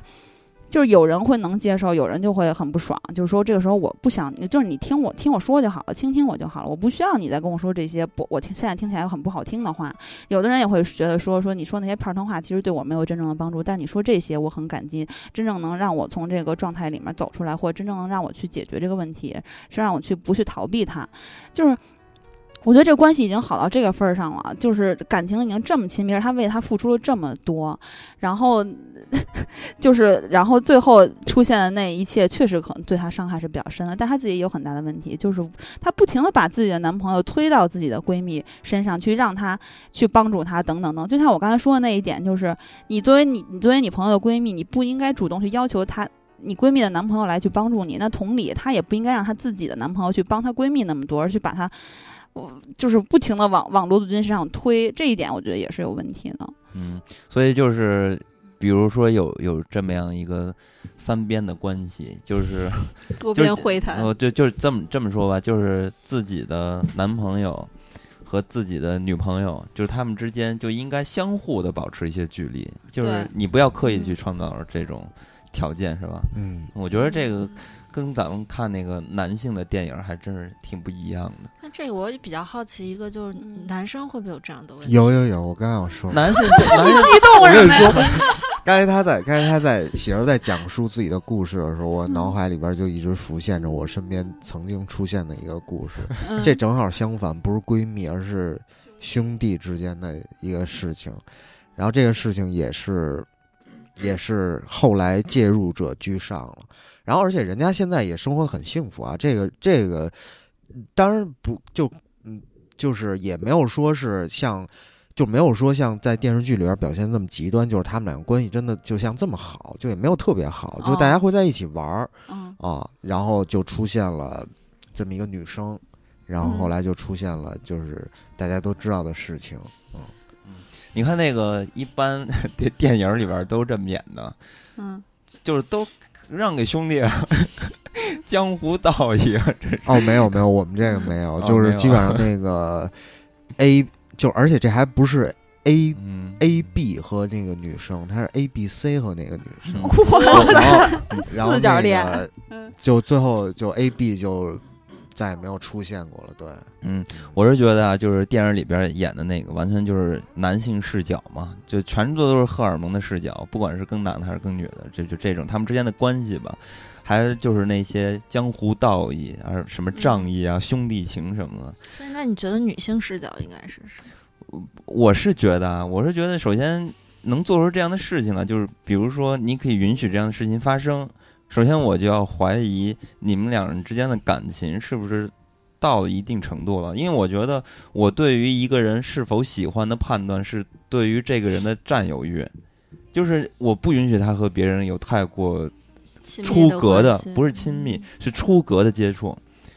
所以说，我觉得一旦你可以接受这件事情的时候，我我觉得就是也就挑战了你的这个占有欲了。所以我觉得在这个时候，你就应该冷静去判断一下，是不是我们的这个感情就已经发生了变化。所以我个人感觉的，如果是不管是对男的还是对女的也还也好啊，我我还是觉得这种事情是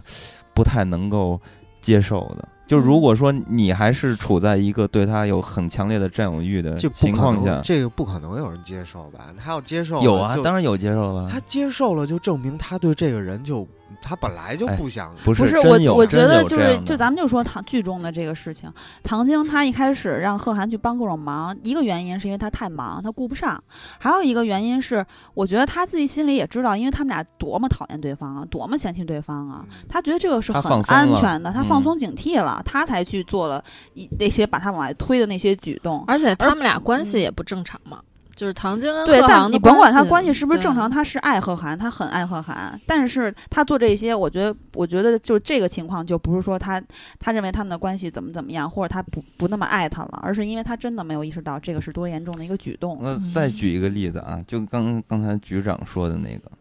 咱们再退一步来说，就假如说你和你的这个男朋友分手了，但是呢，是这个男的跟你提出来的，但是你还是很喜欢他，然后呢，我就主动把自己的最好的闺蜜介绍给这个男的，让他俩凑成一对儿。我觉得不会有。我疯了吧？？这人是疯了。现实中是有这样的，所以这是我中发对我了解到是有这样的故事，当时我就觉得非常的不可理喻。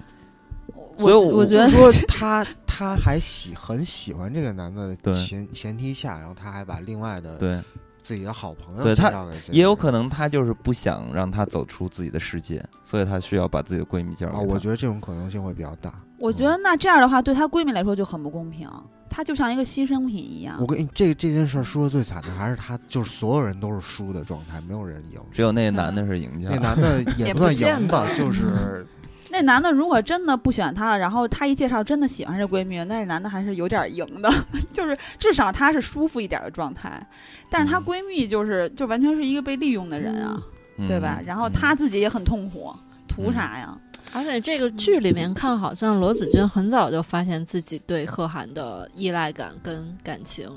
对，其实他还不错了，就是他比较克制对，他一直在克制自己。他不错这一点，我也是完全不能认同。他最后说了一句话，说我很爱你，啊、我只是不能跟你在一起。我他他这句话是最过分的。他说我可因为你太优秀了，我可能没办法再喜欢上其他男人了。什么意思呀？就是你你有必要说的说的和做的不一样好像自。己有多委屈，是就因为唐晶没法跟你在一块儿，唐晶变成了一个他们之间的最大的阻阻碍然后贺涵这个时候会觉得唐晶这个角色很讨厌，因为他说的话已经说到这份儿上了。所以这个时候他就变爱成这变样变成了零零，哇塞，这点我真的以退为进的一个表白。嗯对，这也是这个剧后面让人觉得不太能接受的原因。所以当这种情况发生的时候，就是希望对方默默的走出，是吧？但是就是这种情况就不应该发生。对，就应该在一开始的时候把这种事情给灭绝掉。所以我觉得这个影片就破案了，就是其实是唐晶爱的是罗子君。对，其实贺涵爱的是陈俊生，对对对，因为你看他那个，他他和贺涵好了在一起，他失去的并不是贺涵，失去的是罗子君，所以他觉得非常的难过。你包括他之前对于罗子君的帮助，毫无条件啊，就是然后贺涵主动给陈俊生让位，然后陈俊生上到他自己的职位。但其实我觉得这件事儿，这个剧有一个让我特别感兴趣的话题，就是不同背景、不同阶层的人的那个流动。就其实罗子君他就是慢慢慢慢被他们推到所谓的这个职场圈子，嗯或者是生活条件好的这个投行圈子里面。嗯然后呢，在这个圈子里面，大家就会面临一些问题，就比如竞争的问题或者嗯帮扶的问题。那其实如果罗子君始终在这个圈子外的话，后面的一切可能就都不会发生。但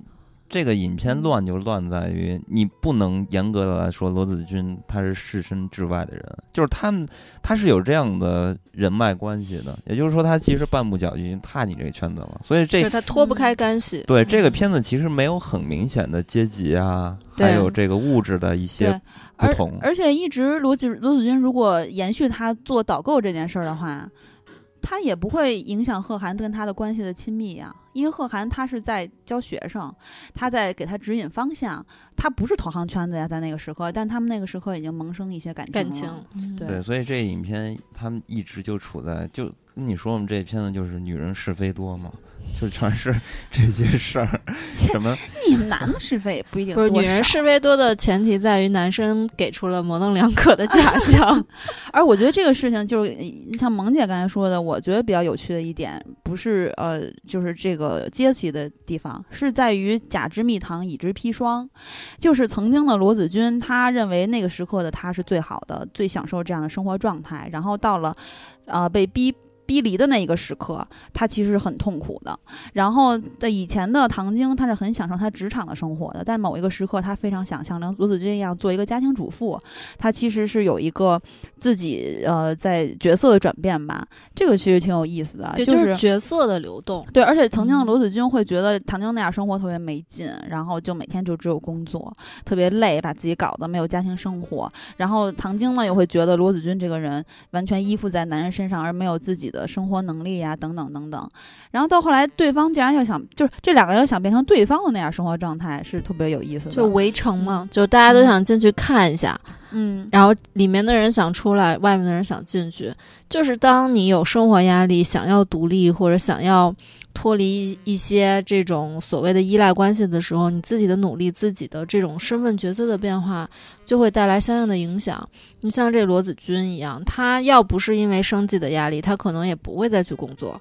他可能就跟她妈妈说的一样，再找个男人嫁掉就好了。但她确实看了陈俊生的这个生活环境，她想去尝试，想去体验一下嗯到底是什么样的情况，让我的老公跟了别人走。哎，对了，你说到罗子君的妈妈珍珠女士，我又想起一个这个蜜糖和砒霜的一个很不合理的地方，就是她的妈妈曾经跟他们两个女儿说过，说说你看妈妈这么多年，当时你爸爸走的时候比陈俊生还坏，他走了，把东西还都带走了，一分钱一句话都没有留下。这么多年我们不是过来了吗？不是好好的吗？所以他妈妈应该是以他的经历来看的话，他应该是把依附男人而当做一个砒霜的。但是后来你发现，他教育子女，包括他自己的做法，都是把这个男人，就是嫁一个好男人这一点当成一个蜜糖了。所以我觉得这个也是有一些人设上的自相矛盾存在。这我觉得可以理解的一点是，因为他妈妈就是因为自己带大他们两个的，所以知道一个独立女性，或者说不说独立女性，就一个女性带孩子在这个社会上打拼有多么不容易。那她妈妈更应该知道，男的很有可能会像她自己的老公那样，突然就消她就是觉得她自己的老公是个特例，所以你看，她之所以不断的去交男朋友，她还是对男生，就是就是贺涵问嗯。罗子君的那个问题嘛，你离过一次婚，你还会相信婚姻吗？就他的那个概念里面是始终相信男人要顶半边天，然后嗯剩下的他他做好大后方，所以他教育女儿的时候，他一是心疼她。不想让他们辛苦，但其实对于薛薛珍珠女士来说，她想不到其他的途径可以让她的女儿有这样独立或者是有经济保障的生活，因为她那个年代造成的吧。我觉得这个时代感嗯还是有、薛。珍珠自己还说说我的女儿什么都不会啊，她怎么她她嗯没他没有这就他女儿什么都不会，也是啊他教育方面有很大的问题。对比如说，我举一个例子，我们家有个远房亲戚，他曾经因为呃家庭矛盾而跟老公分手了，然后自己一个人把女儿带大，这个人就变得非常独立。因为当时也是车和房子都没有，等于是净身出户，很不容易。这些年自己买房，自己供孩子上学，然后这个人就变成一个就是。跟薛珍珠相反的人，但经历是相同的，所以从薛珍珠女士身上，我也学到了一点，就是人呐，不吃一堑长一智也是非常可怕的。而且其实你看薛珍珠女士她说的很多话让咱们觉得不可理喻，比如说什么一定要嫁好男人或怎么样，但其实她女儿做出自己的选择的时候，她没有阻拦。我觉得这个其实是蛮重要的。她如果真的是一个三观不正，或者是非要女儿嫁入豪门这样的一个妈妈的话，那后面罗子君要去工作，要去这么辛苦的时候，她不会说是支持她。她虽然嘴上不说，行动上在支持，就比方带她帮她带孩子啊，或者还贴补贴贴补嗯她一些家用，她都没有说。包括那个子群这条线更明显。天天劝离婚或者怎么样，该出事的时候还是默默把钱交了。死之前都说对，所以这个就是他，我能理解的是薛珍珠他们这一辈比较不容易，因为她作为一个底层，嗯她相当于是一个比较底层的女性，她的见识或者她的学识不足以让她去支撑，让她女儿有更开阔的视野，或者自己可能就。并没有太开阔的视野和高度，所以她只是这样说说而已，也是希望自己的家庭和孩子负担少一些吧。我只是嗯。觉得，就这个人在带大孩子，他自己一手带大的嘛，然后他需要负担三个人的生活，在这个漫长的几十年过程中，他依然没有成长，嗯。甚至在他最后，像刚才局长说到了，最后在离开呃人世之前，他也有嘱咐唐晶，这个男人这么好，你也不不缺这样的人，你就让了吧，就嗯有一种。我我我脆弱，或者说我能力不足，我还很有理的姿态，所以这一点我不太喜欢薛女士。但是但是薛女士对于两个孩子的爱这一点，我真的觉得母亲母母亲就是母爱太伟大了。对，就是后面慢慢的看到她背负那么多东西，也是很心疼这个人的嗯。但是她个人的成长，我是丝毫没有看到。所以她就是一个好妈妈，但不是一个成功的妈妈。对她不会说，所以说她不会说，如果作为职业女性，不是那个家庭主妇的话，会教出教养教育出多么优教育出孩子秀的孩子。嗯对，但是她确实在她能给的范围内，嗯我觉得是给到了最好。所以这种女性，其实，在。中国并比较不少见。对，比较嗯典型的吧，嗯就是上一辈的差不多都是这样的。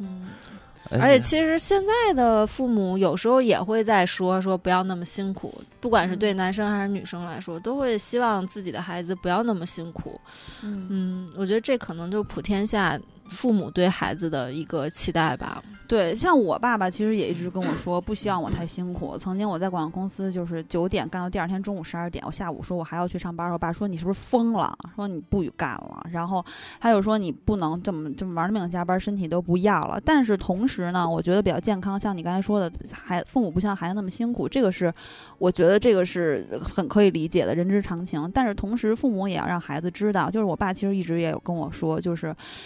那你再怎么样，你一定要有自己可以营生的本事，自己可以独立的生存在这个世界上，自己要知道自己未来的下一步应该是怎么走的，这样才是一个比较好的。教育方式，嗯嗯，那所以说了这么多，基本上，嗯，就是能把这个影片、这个电视剧能，呃，大家共同讨论的一些点，咱们就是泛泛之谈吧，也是嗯有我们自己的一些呃看法和想法吧。然后嗯这个影片其实到最后呢，嗯，我是觉得吧，就是我我还是觉得，虽然它那个评分啊，最早刚开始八点八点零分吧，好像是，然后后面现在已经掉到六点多分了。我记得最早得有八点四吧，对对对，反正高的。八挺高的分儿，然后现在嗯已经掉的越来越低了。嗯呃，不管怎么说，我是觉得啊，就是这个影片从那个节奏上比《人民的起人人民的名义》好多了，是吧？然后呢，这个影片它的制作真的还是挺不错的。你看嗯这个影片的音乐嗯是不是超过很多电视剧的音乐，嗯，显得那么有格调？它是有而且这个点爵士吗？稍微有一点而且我发现好像贺涵的音乐全是英文歌，就是只要是他单独配乐的，嗯，然后嗯还有一点啊，也是我觉得挺有意思的，就是咱们可以回想一下，就是关于呃都市的电视剧，你可以慢慢的发现，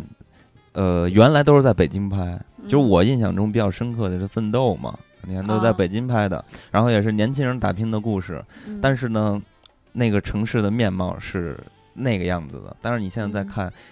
到了上海，然后嗯。你真的看到了大都市的感觉了。嗯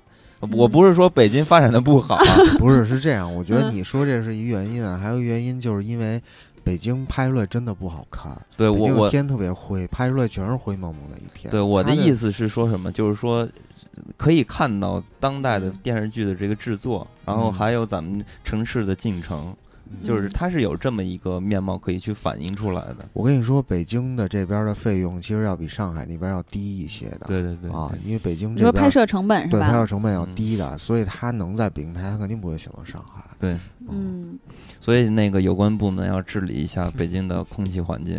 这哎前这几天天气就还行啊，北京对对对这几有点天凉快的都不像夏天了。感觉。对，这两天不打篮球，简直有愧这天气啊！又开始说健身的事儿。嗯，所以呢，也嗯就是说啊，这个影片虽然它有很多，就是咱们可以看到通俗剧的，所谓的通俗，基本上都是那些约定俗成的，然后嗯没有可就是没有什么具有嗯思辨度的这些东西，大家看起来的人物都是比较的典型，然后也是脸谱化的，所以说。呃，在这么一个模子中，呃，出了这么一个片子，然后引起大家这么多话题，呃，虽然这里边看起来有一些狗血，但是呢，还是引起了大家的一些热议。我觉得，算、呃、最近能看到的电视剧里边，已经算是还不错的了。对，其实在咱中国啊，对这个电视剧到后半程评分下降，还有各方面的一些差评出现，也有很大的原因是来自于很多人觉得他脱离现实了，现实中没有贺涵和唐晶这样的外外挂存在，等等等等吧。但是一开始大家喜欢他，包括很多人追完了，也是因为很多人能在里面找到自己的影子，也是他现实的一面。他有现实的嗯一面，也有不现实的一面。因为他包括的太多了，他想他想说的点太多了，然后以至嗯于到后面全都崩了。但是也是刚才我说到这里边最让我不舒服的地方，就是为什么生活只有一种，为什么大家都不能正视生活，而天天都在说工作？这也嗯是我觉得一涉及到都市，就给大家灌输这样的思想，我觉得没意思。所以最后还是想跟大家说：爱出者爱返，福往者福来，做好自己，无愧于心。福王是谁？名叫福王。无知，反正至无愧于心嘛。至于感情，就让它顺其自然好了。然后这个世界上有好有坏，感情有始，可能也有终，所以只希望各位能够如愿以偿吧，能够幸福安乐。对，做好自己。安康。那咱们本期就到这里，跟大家说再会。再会。再会。